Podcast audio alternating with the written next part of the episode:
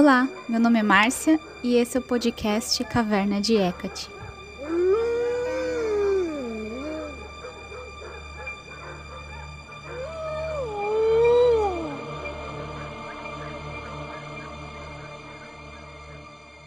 Eu queria começar esse episódio fazendo um alerta, na verdade, que talvez ele não seja um episódio adequado para qualquer pessoa ouvir, seja pela idade ou por questões de é, experiências passadas, né? Porque eu vou falar sobre sexualidade, virgindade e estupro e temas relacionados. Então, se isso são tópicos que podem ser gatilho para você, é melhor então você não ouvir e respeitar a sua saúde mental, né? Então tá tudo bem, tem outros episódios aí para você ouvir e é isso. Então, se tá tudo bem para você, vamos lá, vamos começar esse episódio. Eu venho, uma virgem de formas variadas, vagando pelos céus, cara de touro, três cabeças, implacável, com flechas de ouro. A casta Fibe trazendo luz aos mortais, Elifia carregando os três sinais sagrados de uma natureza tripla. No éter eu apareço em formas de fogo, e no ar eu me sento em uma carruagem de prata. Esse trecho que eu acabei de ler para vocês é um oráculo é, pelo Porfírio, né, um filósofo que tem bastante a ver com os oráculos caldeus, tem vários trechos que ele fala de Hecate. E esse trecho, então, ele tá na página 141, eu acho, deixa eu ver aqui. É, tá na página 141 do livro Hecate Soteira, pela Sarah Iles Johnston. Então, hoje eu vou falar para vocês sobre a virgindade de Hecate. Na verdade, é um tema que vem martelando na minha mente ali faz um tempo. E aí eu estava lendo algumas coisas e buscando mais informações para não só entender teoricamente o que isso significa e o que a gente pode falar sobre isso em relação a Hecate especificamente, mas também a minha visão disso, porque aí vocês já vão entender o que significa a virgindade. Aliás, eu já vou começar explicando. Então, Hecate é uma deusa virgem, mas o que isso significa? Porque a gente tem um significado de virgindade hoje em dia que é uma mulher que ainda não teve relações sexuais, ou um homem também, né? No caso, a gente está falando de uma deusa, por isso que eu falei no feminino. Mas, pensando mesmo na, no ser humano e na parte biológica, ainda assim é uma coisa muito. que pode ter muitos significados para muitas pessoas. Porque pra, aí eu espero que o YouTube não me bloqueie dessa vez, mas vamos lá. É, eu não tenho muita frescura para falar disso, porque, como muitos de vocês sabem, eu sou enfermeira, então eu já atendi muitos pacientes, não, não tenho tabu para falar desses tópicos. Então, para muitas pessoas, a virgindade seria é, o não rompimento do ímen né, na vagina da mulher. E isso, na verdade, é muito, o que eu disse, é muito variável. Esqueci uma melhor palavra para falar isso. Porque até se você procurar formatos de ímen lá no Google, vocês vão ver que tem vários formatos. Então, tem, tem ímens de algumas mulheres que, na verdade, não se romperia durante a primeira relação sexual por conta do formato dele. Ou tem mulher que nem nasce com ímen, né? Por exemplo. Ou às vezes a mulher teve relação sexual, mas o ímen não rompeu de cara. Então, eh, tá bom, a mulher continua virgem, então, mesmo tendo a primeira vez de penetração, né? E, e, aí, e aí a gente entra, tá, mas sexo é apenas penetração de um pênis em uma vagina? então tem tudo isso, gente, que já só começa nessa parte biológica, né? E aí tem gente que tem outros tipos de, de relação sexual, e aí, se não tiver penetração, continua virgem. Aí a gente entra nas questões mais culturais, né? Principalmente pela influência cristã que é muito mal visto é, a questão da mulher não ser virgem mais. Então, que ela teria que casar virgem, ela tem que preservar a virgindade dela. E aí a gente pensa, ah, o cristianismo super é, machista, essa questão do patriarcado, não sei o que, tira as questões da mulher, mas a gente vai ver daqui a pouquinho que lá na Grécia não era tão diferente assim. É, não é porque é antigo que antes era melhor para as mulheres, na verdade era até pior. Hoje a gente, se for comparar, tá até bem com essas questões. Então, aí a gente entra também, que eu acho que eu vou falar lá mais pro final do episódio, sobre a questão do cristianismo ainda, até porque tem tanta influência, então a gente tem que pensar nessas questões, como que isso influencia a mentalidade das pessoas. Tem a questão da Virgem Maria, então, que seria. Eu considero a Virgem Maria uma deusa, né? É, mas no catolicismo e tal, não seria uma deusa, sim uma santa. Mas ela, no próprio nome diz, Virgem Maria, e ela concebeu Jesus e continuou sendo virgem. Então a gente vai ver algumas é, semelhanças até com Hecate, né, por conta da virgindade. Daí já vou falar melhor disso. Mas então, agora vamos pensar em Hecate. O que significa a deusa ser virgem? É, como eu disse, tem essa, toda essa questão da virgindade, mas quando a gente fala das deusas virgens, não necessariamente é a virgindade de forma literal, então ligado a nunca ter tido uma relação sexual, né? E sim que é uma deusa que não é casada, uma deusa muitas vezes representada de forma jovem, como é exatamente o caso de Hecate. E aí, então Hecate é uma deusa virgem nesse sentido, não ser uma deusa casada que possui um consorte, tudo fixo, né? E também, é, e daí sim, a gente tem alguns relatos que ela teria tido relações sexuais. Eu vou já falar para vocês melhor. Então não seria virgem no sentido físico, entre aspas, porque a gente está falando de deusas, não estão falando de pessoas. Às vezes, sempre relembrando, sempre é bom relembrar. Deusas, deuses não são ser, seres humanos, então eles não têm essas características que a gente tem, não é uma pessoa. A gente tem que separar isso na nossa mente. Por mais que a gente coloque essa figura mais humana para ter um relacionamento melhor, para entender melhor as divindades, tem que lembrar disso. E aí a gente tem outras deusas que seriam, então, é, nos dois sentidos: virgem porque não tem um consorte ou não é casada, e também virgem porque não tem relações sexuais. Seriam, por exemplo, o caso da deusa Hestia, da deusa Ártemis e da deusa Atenas, no, no contexto da mitologia grega. Eu vou ler para vocês aqui um trecho de um artigo que eu achei muito interessante de uma estudiosa dessa parte de religião, né, e acadêmica. Então eu vou ler para vocês um trecho de um artigo que ela escreveu. Vou deixar como sempre todos os links na descrição aqui para vocês consultarem. Então essa autora fala assim: é, a castidade e a virgindade só se tornaram uma característica das deusas olímpicas no grego e, em particular, nos, nos cultos helenísticos. Em outras religiões antigas, atitudes sexuais ou antissexuais particulares das deusas não eram abordadas. Ao invés disso, parece que a sexualidade era considerada parte integrante das, das divindades, assim como dos humanos. E aí tem outra parte que ela vai entrar então falar sobre a virgindade para os gregos, né, especificamente. Ela fala assim: ideias sobre a interrelação da sexualidade feminina e a ameaça tornam-se aparentes como motivos iconográficos antigos, que são conhecidos a partir de representações do norte da Mesopotâmia em focas não sei se traduzir certo aqui, gente, focas, eu acho que não, talvez não seja isso. E também em evidência durante o período de orientalização na Grécia, seria do século 8 antes da Era Comum. Mas, na Era Clássica, eles se tornaram geralmente característica cultural reconhecível. Duas questões são importantes ao considerar os significados da virgindade grega. O primeiro diz respeito ao status e à reputação das mulheres nos meios urbanos da, da Grécia clássica, ambos formados e dominados pela ordem patrilinear e patriarcal. Então, o que eu disse para vocês, a questão do patriarcado já vem antes do cristianismo. As sociedades gregas eram estruturadas pela oikoi, que seriam as famílias, e cada oikos era governado por um chefe de família do sexo masculino. As meninas nasce, nasciam e eram criadas em uma família, mas mais tarde, através do casamento, elas passavam para outro domínio da vida, trazendo um dote como sua parte da herança patrimoni patrimonial para a casa de outro homem.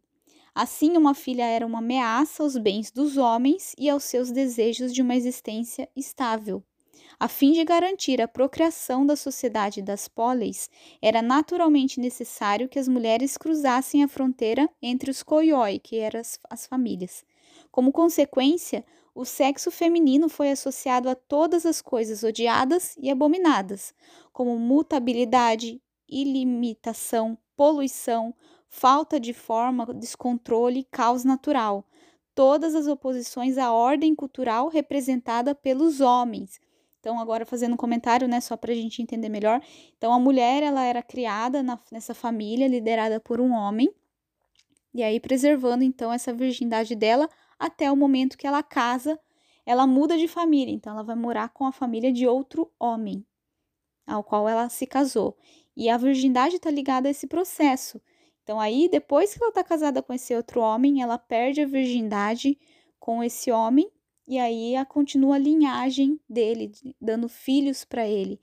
Eu não lembro onde que eu vi uma vez um documentário, não era um documentário, era uma aula de também uma professora de estudos gregos e religiosos, e ela falava sobre essa questão da mulher não tinha tanta liberdade. Então a mulher, primeiro ela pertencia à família do pai, e depois ela pertencia à família do marido, e tinha mulher que nem podia sair de casa. Então tem tudo isso que a gente vê muito nas. Agora posso estar falando besteira, mas é da cultura árabe, tudo, nas religiões islãs, se não me engano, também tem muito disso, né? Que a mulher ainda é bastante dessa forma. Então me lembrou bastante isso quando eu li. É óbvio que não é a mesma coisa, mas essa questão da mulher é, ter que ter tudo isso que ela tem que seguir para preservar essa questão dos homens é algo que ainda existe. Então, continuando a leitura aqui, ela fala assim: de acordo com a ideologia patriarcal, a feminilidade representava a capacidade, ou melhor, o destino de cruzar fronteiras. O meio de controlar essa inclinação necessária, mas perigosa, das mulheres era, antes de mais nada, o controle de sua sexualidade por meio da instituição do casamento legítimo. Nesse contexto, a polaridade entre virgem e esposa se desenvolveu. Esta polaridade é expressa em grego na oposição entre arma e, daí eu já não sei se está falando certo aqui as palavras, que significa mulher e esposa, e é usado para se referir a mulher casadas, e par, Parthenos, que eu acho que é assim que pronuncia, Parthenos, que daí seria um dos epítetos de Hecate, representando essa virgindade. É, significa donzela, menina ou virgem, e virgem é usado para se referir a meninas solteiras. Então, outro epíteto de Hecate também, que é Core, que aliás é o nome de Perséfone, antes dela se tornar Perséfone, mas aí tem um livro que eu tô lendo em alemão, que eu também vou colocar nas referências para vocês, que o autor menciona que quando Hecate é chamada de Core, não necessariamente está falando dela como é a mesma deusa que Perséfone, e sim no sentido dessa virgindade da deusa, ou da questão dela ser uma deusa jovem, donzela. Continuando mais uma vez a leitura aqui. É, deixa eu ver onde que eu parei. Aqui. Somente por um controle rígido da sexualidade das mulheres, um homem poderia ter certeza que seus filhos eram seus. Portanto, foi decretado que a mulher deve ser virgem no casamento e abster-se de relações sexuais com qualquer homem, exceto com o marido. Visto que o casamento significa a suje sujeição da mulher e seu controle pela ordem cultural definida pelo homem, a virgindade a tornava uma estranha e uma ameaça potencial.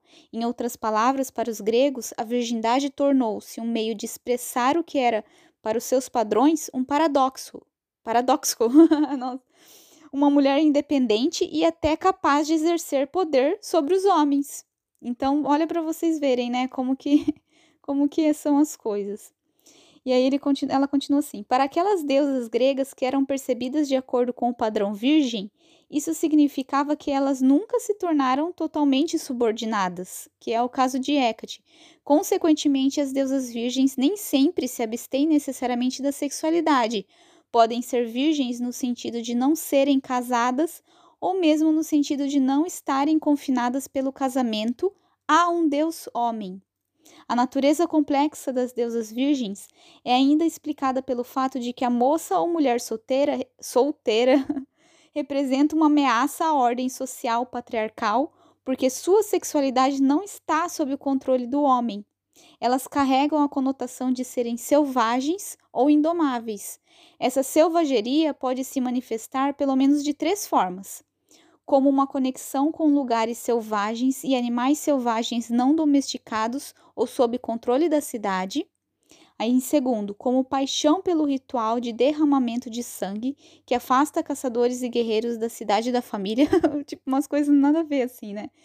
Mas enfim, aí terceiro, e como sexualidade indomada, pelos quais os homens são seduzidos e podem ser colocados em perigo. Então, olha como a mulher é perigosa.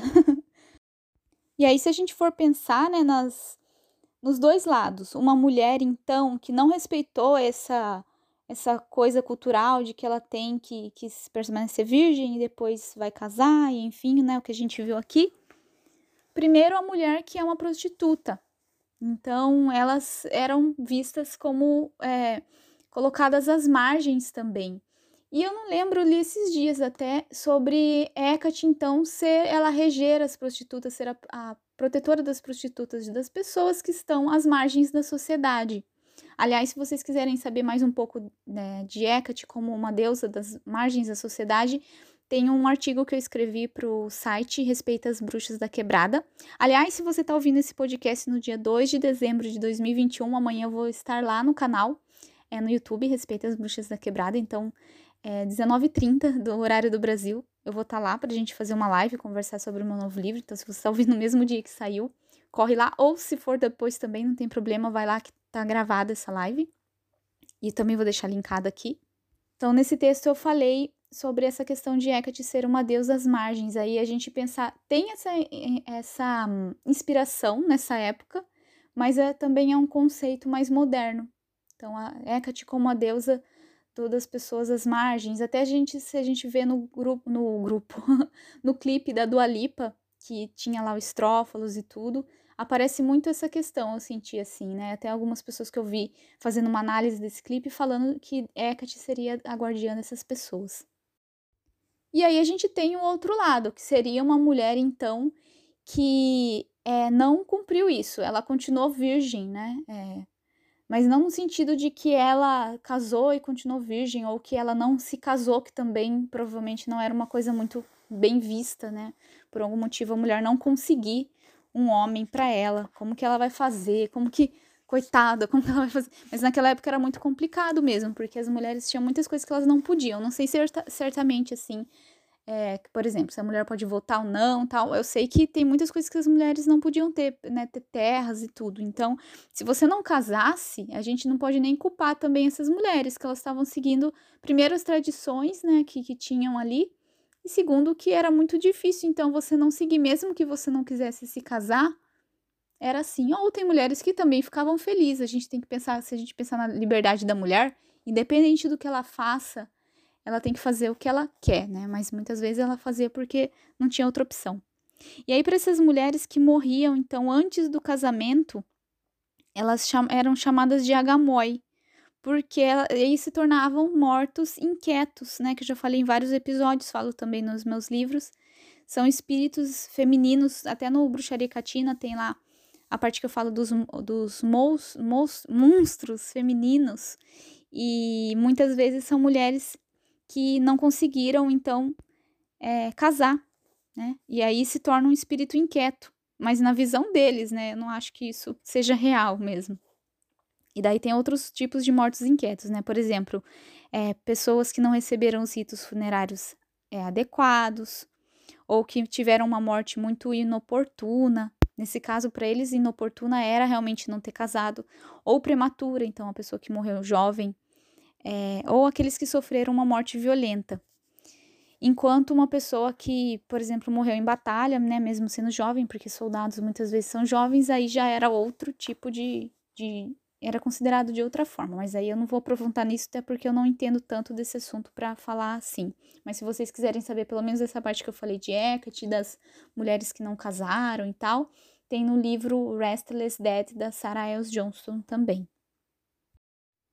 E aí, agora eu vou entrar numa parte mais de gnose pessoal minha e como que eu vejo isso também, né? Logo que eu comecei a. Quando eu ouvi o chamado de Hecate, na verdade, não quando eu ouvi, mas quando eu resolvi é, dar atenção a esse chamado, já até contei aqui para vocês e tudo, no, no Bruxaria Catina também eu conto disso. E aí eu recebi algumas mensagens de Hecate que até hoje eu carrego comigo. E uma delas é que veio antes de eu saber qualquer coisa sobre Hecate, assim. Foi no primeiro ou segundo dia que eu resolvi ouvi-la. E aí eu tava assim, quase dormindo, e veio a voz da deusa falando assim: Isis matou Osíris.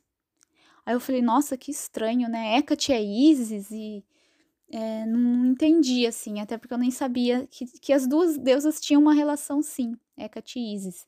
E eu não, também não sabia que Hecate não teria, entre aspas, um consorte. Então, depois eu fiquei com isso na cabeça e fui interpretando tal. Hoje eu sei que a mensagem foi querendo dizer que Hecate ela muitas vezes ela é sim sincretizada com Isis, apesar de serem deuses diferentes, mas elas é, têm essa conexão. E seria então Hecate sem o é, Isis sem um consorte, é, seria Hecate. Mas como eu disse, não são a mesma deusa, mas seria um, esse simbolismo. O que realmente se confirmou é, até para quem fez o curso das chaves de Hecate, vocês viram que eu falei num episódio sobre uma das, não é episódio, né, mas em uma das aulas que eu respondi perguntas, eu falei sobre essa questão da gnose pessoal não é, não confirmada, não verificada ou verificada. Então, de certa forma, eu confirmei essa mensagem porque é, Hecate tem ligação com Isis e também ela é uma deusa virgem, sem no sentido de não ter um consorte. E aí a gente tem vários é, textos antigos e tal, falando sobre a virgindade de Hecate. O primeiro foi esse que eu li para vocês no comecinho dos papiros mágicos gregos. Então, nos papiros tem várias vezes que falam sobre Hecate ser virgem, mas é só isso, assim, é no meio de uma invocação e tal. Mas aí, se a gente olhar para a teogonia, tem um trecho que fala assim: a verdade está com o comentário aqui do autor do Já Torrano, e ele fala: no hino a Hecate da Teogonia, ao exaltar os poderes e privilégios dessa deusa, Exídio diz que, aí abre aspas, de quantos deuses nasceram da terra e do céu e receberam honra, de todos ela obteve um lote, ela, no caso Hecate. Nem o Crônida, o Crônida é, o, é a mesma coisa que o Zeus, tá? Então, o deus Zeus, nem o Crônida a violou, nem a desposou, do que recebeu entre os antigos deuses titãs, e ela tem como primeiro no começo houve a partilha. Então aqui a gente vê que nem Zeus estuprou Hecate. Infelizmente também, que eu não vou entrar a fundo nesse tema porque eu também não teria conhecimento suficiente para abordar tudo isso, a questão do estupro entre as divindades, que era uma coisa comum que os deuses estuprassem. Mas eu estava lendo outro dia uma interpretação disso que não necessariamente a gente está falando do estupro, mais uma vez lembrando que os, os, deuses não são os humanos. Então, por exemplo, se o mar ele, ele vem na terra, ou na areia no caso, e se a areia é uma deusa e o mar é um deus, então é como se o mar estuprasse a terra, entre aspas, entendeu? Então seria esse domínio. Se a gente for pensar nessa parte cosmológica e tudo, não necessariamente é essa, porque quando a gente fala estupro, seria uma coisa que foi é, corrompida. Então, aí não é nesse sentido necessariamente, né? No, quando a gente pensa no Deus, aí até dá para pensar em outra interpretação. E até uma vez alguém me perguntou aqui em um comentário, aí como que faz? Eu trabalho com uma divindade, por exemplo, Hermes, que é um deus que eu trabalho também, e aí tem mitos do deus estuprando outras deusas e aí não cultuo mais esses deuses e tudo. Então, aí já entra em outra questão que eu realmente também não, não sei responder. Como que isso afeta a nossa visão das divindades hoje? Mas a gente tem que pensar então que são mitos também. E que há muitas vezes os mitos refletem a sociedade que, que ele foi criado, né? Então, fica aí para a gente pensar e refletir também. E aí outros trechos que vão falar assim, não só de Hecate como tendo ou não um consorte, mas também se ela já teve relações sexuais, né? A gente vai ver que o Apolônio, Apolônio de Rodius, não sei como que é em português exatamente a tradução do nome dele, mas ele fala, então, na Argonáutica, ele cita Hecate como a alta gerada donzela, né? Que ele chama ela de core monogenes. Então, é aquela questão que até acho que eu li para vocês no comecinho, falando sobre as deusas, autogeradas e que essa questão de se a deusa era virgem, não era virgem, não era algo tão abordado antes ali da, da Grécia. E aí também, por isso que a questão de Hecate às vezes fica confusa, porque como ela não tem um mito próprio, e aí alguns autores ali citam ela, tem autor que fala que Hecate, então, é uma deusa virgem, realmente no sentido de nunca ter tido também uma relação sexual. Aí outros autores falam que não tem consorte, mas de repente Hecate teve filhos, então, por exemplo, um dos filhos de Hecate seria a Sila. Eu não lembro com que deus que seria esse filho dela. Aqui não está falando no, na fonte que eu peguei. A gente também tem referência de Hecate, então, sendo mãe é, de Medea, às vezes também de Circe.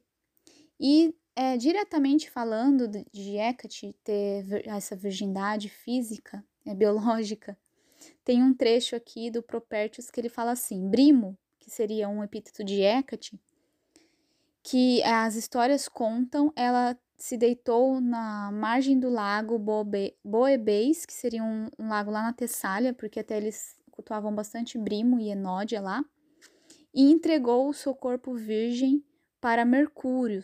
Mercúrio, no caso, seria Hermes. Então, essa descrição de Hecate, é, perdendo a virgindade, então, com Hermes. E por fim, eu vou falar um pouco sobre, então, a questão da virgindade de Hecate, em vista dos oráculos caldeus, que na verdade foi o que me motivou a fazer esse episódio, que me deixou pensativa sobre essa questão da virgindade de Hecate. Porque do, eu estava escrevendo o livro As Faces de Hecate, né? Então já faz uns meses aí que eu tô com isso na cabeça. E eu tive, durante a escrita do livro, medito bastante com Hecate e vou não só a parte teórica, né? Mas eu vou também trabalhando a partir do meu contato com a Deus e tudo. E uma das coisas que surgiu então foi essa questão da virgindade quando a gente pensa em Hecate do ponto de vista dos oráculos caldeus. Eu vou ler aqui para vocês dois trechos de dois fragmentos. É o fragmento 51. Ao redor do seu flanco direito tem uma grande fonte da, da alma primordial autogerada, que eu estou traduzindo aqui simultâneo, que jorra em abundância totalmente em, em Soulin, é, em seria dando alma, né? É, é, trazendo alma. Eu falo bastante também disso no capítulo das fases de Hecate Soteira, que é o primeiro capítulo. Então, se vocês já tiverem com o livro, ou vocês já leram ou estão quase lá. Então, ela dá alma à luz, ao fogo, ao éter e aos mundos. E aí, no fragmento 52, fala assim: No flanco esquerdo de Hecate existe a fonte das virtudes, ao qual permanece totalmente dentro e não tira sua virgindade. Então foi esse é, oráculo que me deixou bastante pensativa, até porque também eu estou fazendo, estou participando de um grupo de estudos do é, do Covenant of Hecate, que a Sorita está liderando, né, para a gente estudar então os oráculos caldeus. Espero que eu tenha mais algumas ideias ali compartilhando com as pessoas. Qualquer coisa eu faço uma parte 2 para esse episódio, se eu perceber que tem informação suficiente para trazer para vocês. Mas até então seriam reflexões minhas, porque eu tentei procurar o que significaria essa virgindade e eu não encontrei. Eu encontrei, na verdade, um trecho se eu não me engano, do Picelo, que é outro filósofo que também tinha envolvimento aí com os oráculos caldeus, mas eu não consigo achar mais de onde eu vi isso, então eu só fiquei com a ideia do que ele trouxe que fez muito sentido. Aliás, eu não sei nem se é do Picelo, aqui é tanta coisa que eu fiquei lendo para esse segundo livro aí que eu já confundo as coisas. Mas eu achei interessante que a ideia é a seguinte: quando, como a gente pensa nas divindades, e como que elas atuam no nosso mundo, porque seria, entre aspas, que o nosso mundo é cheio de miasma, que seria essa energia humana que vai como se fosse uma poluição. Não que seja uma coisa necessariamente ruim, na verdade faz parte do ser humano. A gente vai produzindo miasma conforme a gente vai vivendo a vida aqui na Terra. Então, um comparativo seria, por exemplo, você tomou banho, certo? Tá limpinho, cheirosinho ou cheirosinha.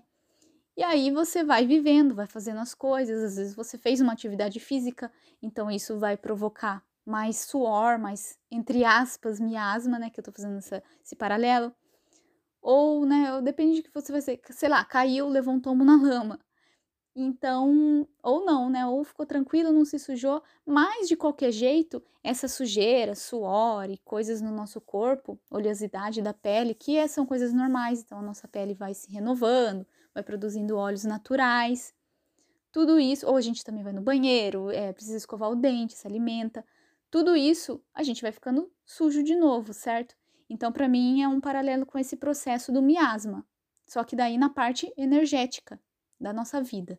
E aí, se a gente. Eu até fiz um episódio falando sobre é, poluição, então aí vocês quiserem ver melhor, tem um livro muito legal que fala sobre miasma. Mas aí tem vários outros tipos de poluição, né? Considerado pelos gregos. Por exemplo, se você comete um crime, é, um assassinato, aí já é outro tipo de poluição. O miasma seria essa coisa mais comum do, do dia a dia mesmo, que é normal do ser humano. Mas por que, que eu tô falando disso? Porque nós aqui seria essa natureza mais mutável e também passível de ser poluída, entre aspas. E os deuses, eles são puros, também, entre aspas, nesse sentido que eu disse, energeticamente ou é, espiritualmente. Então, até por isso que entra naquilo que eu falei para vocês, da diferença entre um ser humano e uma divindade. A Hecate não vai ficar brava com você, não vai ficar triste, é, vai ficar com inveja, nossa, menos ainda inveja. Isso são sentimentos humanos e tem gente que também não é invejosa. Por que, que Hecate seria, entende? Então, é, se a gente pensar nisso, do, da, dessa pureza das divindades. E aí, o paralelo que esse autor desconhecido aí, que eu não se eu achar qualquer dia, eu, eu coloco na descrição em algum lugar, eu conto para vocês. Ele fala sobre, então, é, o Sol, os raios do Sol. O Sol, ele, a gente precisa dele aqui no planeta, né, do calor do Sol para a vida existir. A gente precisa de várias coisas, mas uma delas é o Sol. O Sol ele traz então essa luz para o nosso mundo aqui na Terra. Ele atinge nós, nós sentimos o calor, nós vemos é, a luminosidade dele, mas ao mesmo tempo você não consegue tocar, não é? Então a gente não tem como tocar esses raios solares. Ele toca na nossa pele e ao mesmo tempo ele continua sendo parte da fonte. É, então seria essa virgindade, essa, é, essa luz das divindades para nós, atingindo nós. Então aí ela permanece virgem. Quer dizer, a fonte original da onde jorra, e aí no caso então eu faço esse paralelo com Hecate nesse oráculo que eu li para vocês, Hecate permanece virgem, porque a gente não consegue alterar a natureza dela, por mais que ela tenha contato conosco. Então é diferente também se a gente for pensar em nós, porque por exemplo, Vamos supor que você está super equilibrado, equilibrada ali energeticamente, fez as suas meditações, está super bem. Sabe como a gente está se sentindo? Nossa, hoje eu estou 100%. Estou no meu ponto de equilíbrio.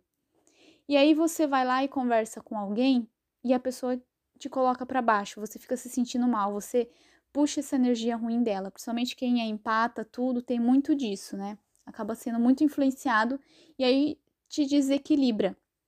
E é uma coisa também que acontece com quem é introvertido, que é o meu caso. Então, se eu tenho muitas interações sociais, não muitas, mas qualquer tipo de interação social, te, me tira do meu ponto de equilíbrio.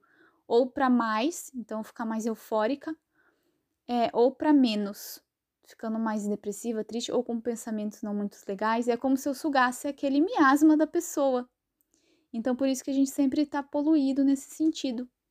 Já Hecate é uma deusa que não que ela isso aí é uma interpretação minha também, tá? Então, misturando com essas coisas que eu li e tal, foi a conclusão que eu cheguei com o que quer dizer esse oráculo.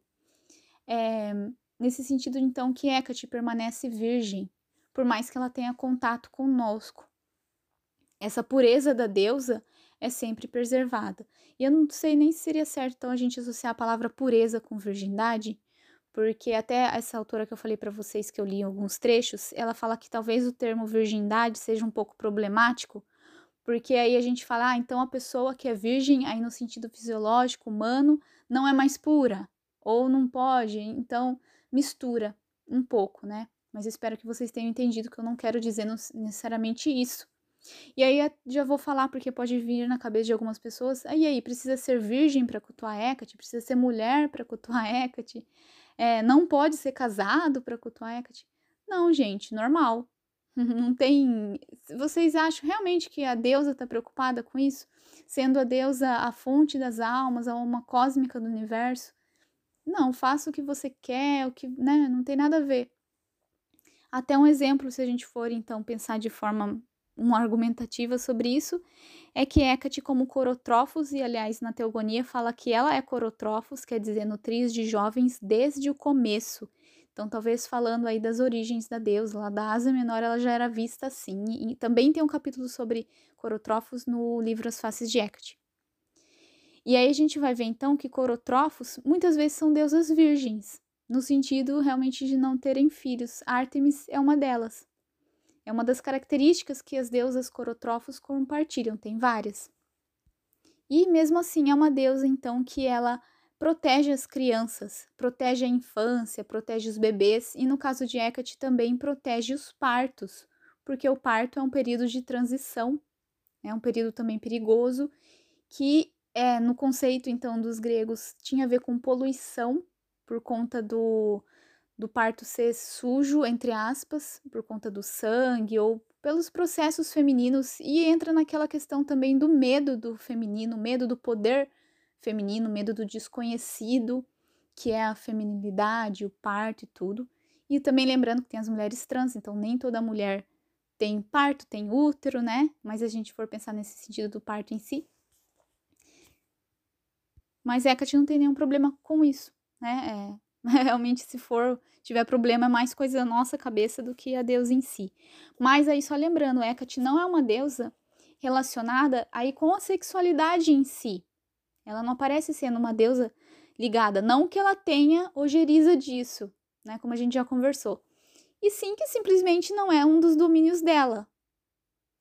É, se a gente for pensar então na concepção, né, na, na engravidar em si, Hecate não tem ligação. Talvez então durante a gravidez sim, pela, por ela proteger a criança, mas mais ligada ao parto e ao processo de criação da criança, enquanto outras deusas aí têm outra, essas, esses domínios quanto à concepção. Não sei se eu tô falando besteira, talvez Afrodite tenha a ver com esse lado. E a gravidez, tem a deusa Hera também, que é muito ligada com a família. Aí eu já não sei de forma profunda, mas eu sei que Hecate tem uma maior ligação com o parto e depois com a criação da criança. Então, como que a Hecate vai ser é, não gostar de alguém que não seja virgem, que seja casada?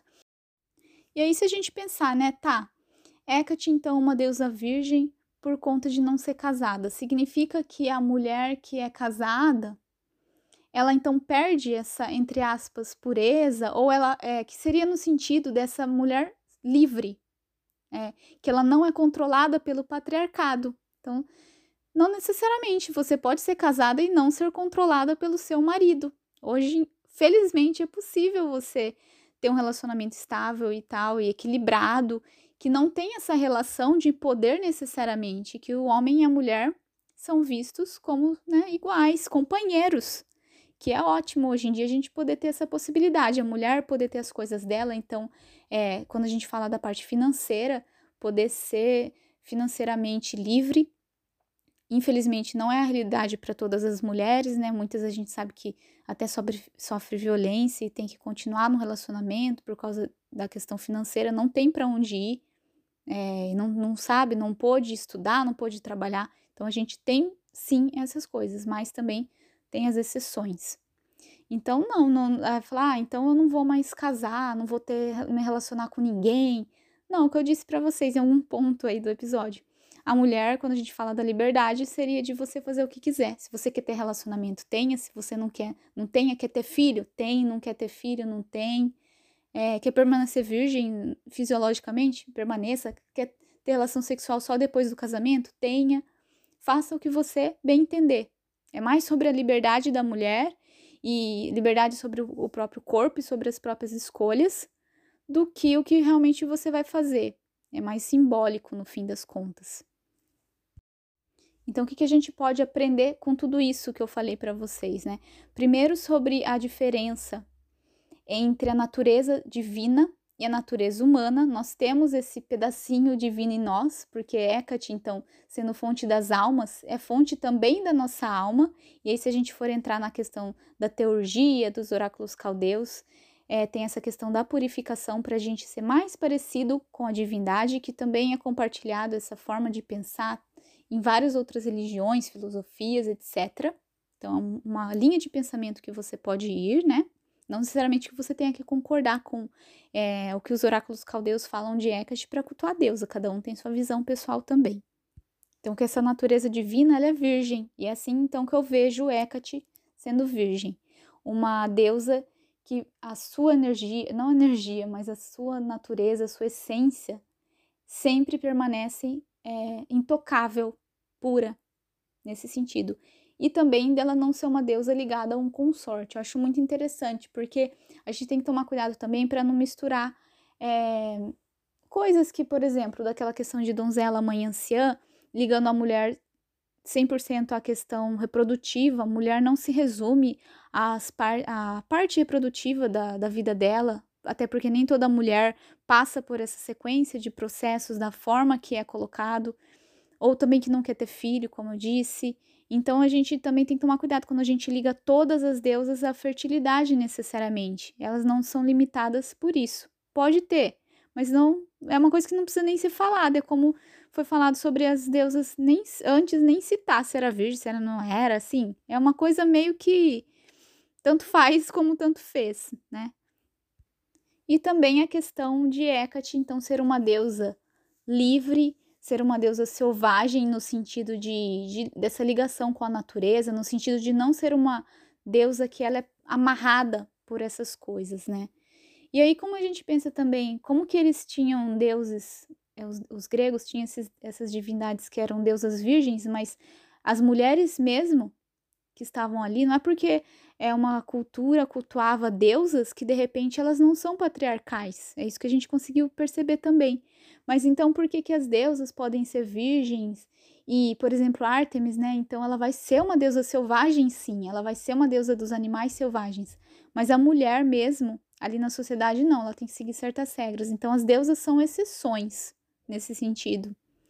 E não necessariamente padrões a serem seguidos, pelo menos não que eles desejassem que as mulheres seguissem.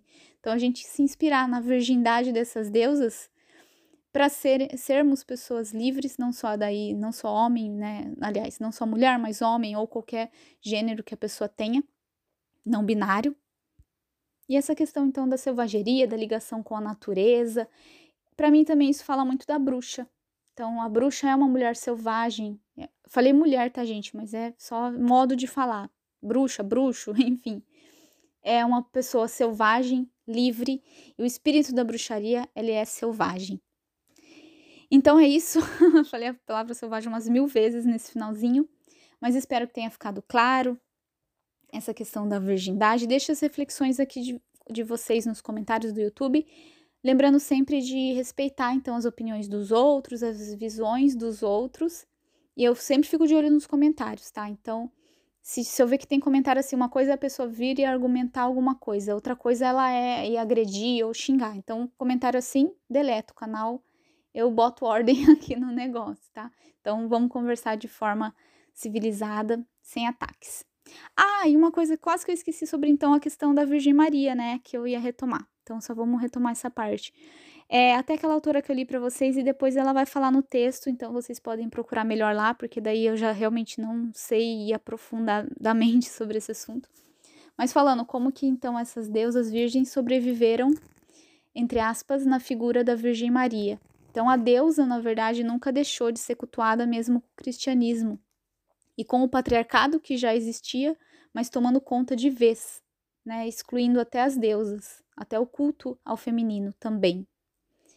Então, seria essa forma, né, a gente vê, tem gente que até acha ruim quando comparar, ah, mas Hecate é a Virgem Maria, não sei o quê.